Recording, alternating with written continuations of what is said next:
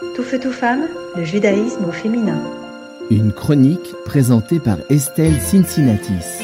Vendredi dernier, alors que je faisais Shabbat avec des amis, j'ai eu la chance, l'énorme plaisir même, de côtoyer une émotion qui s'était absentée ces dernières semaines. J'ai ri. J'ai ri fort. Vous voyez, quand vous riez à en avoir mal au ventre et aux joues, qu'est-ce que ça m'avait manqué? Ces rires, ces moments de pur bonheur, m'ont rappelé combien il fallait les cultiver et les chérir, ces moments. Ils m'ont aussi rappelé combien j'étais résiliente. Si le trauma prend une grande place dans mon identité juive, l'amour que j'éprouve pour cette même identité juive en prend une encore plus grande. Aujourd'hui, parce que j'essaye de prendre soin de moi et j'espère que vous en faites autant, je vais vous parler d'humour, d'humour juif. Parce qu'aujourd'hui, je décide de célébrer la vie comme il célèbre la mort, et qu'il n'y a pas plus belle preuve de vie que de rire. Personne ne sait vraiment comment définir l'identité juive, mais chacun a une blague pour en parler. L'humour juif, c'est un humour teinté de désespérance et d'autodérision. Celui-là même qui nous permet de rire de nos traumatismes. Oui, l'humour juif est une règle de survie aussi. C'est d'ailleurs ce que nous dit la Torah. Rappelez-vous, le fou rire de Sarah, quand Dieu annonce à Abraham qu'elle va enfanter alors qu'elle a 100 ans et est stérile. Sarah rit et met bel et bien au monde Yitzhak, qui veut dire il rira, de la racine hébreu léatzrik. Nous rions autant que nous survivons, depuis la nuit des temps, c'est dans notre ADN.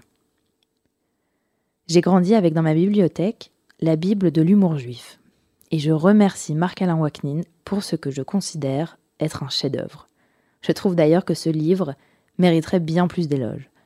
Pourquoi pas un prix Goncourt même Je pense qu'on devrait arrêter d'encenser des livres qui nous bouleversent et nous tourmentent, et qu'il serait grand temps qu'on célèbre bien plus ceux qui nous font rire.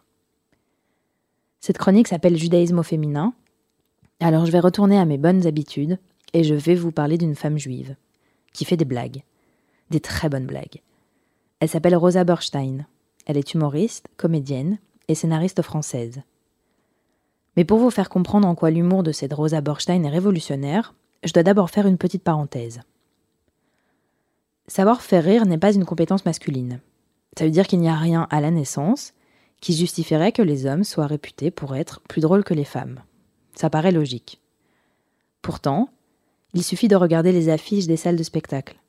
Compter le nombre de femmes par rapport aux affiches des spectacles et one, et one man show des hommes. D'ailleurs, rien que le terme One Woman Show, est-ce qu'il est difficile à prononcer ou est-ce qu'on n'en a juste pas l'habitude? Et en même temps, combien de fois j'ai entendu des hommes autour de moi dire de femmes extrêmement drôles, et plus drôles qu'eux, qu'elles étaient drôles pour des femmes? Vous imaginez donc mon plaisir non dissimulé quand j'assiste à la prestation de Rosa Borstein lors d'un comédie club à Bruxelles.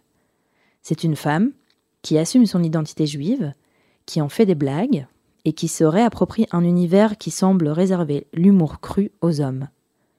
La particularité de Rosa, faire des blagues sur le sexe, sur ce que c'est d'être une femme confrontée au patriarcat et à la misogynie, sans jamais être vulgaire, et avoir cette capacité à inclure tout le monde dans ses blagues.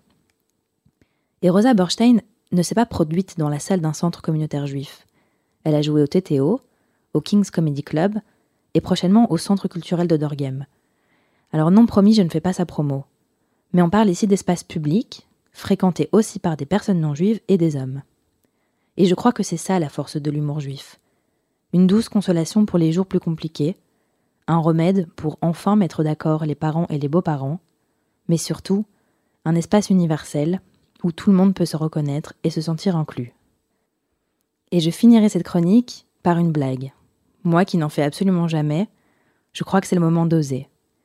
Alors je vous demanderai simplement, est-ce que vous connaissez l'unique point commun entre un juif et un antisémite? Eh bien les deux voient des juifs partout. Tout feu, tout femme, le judaïsme au féminin.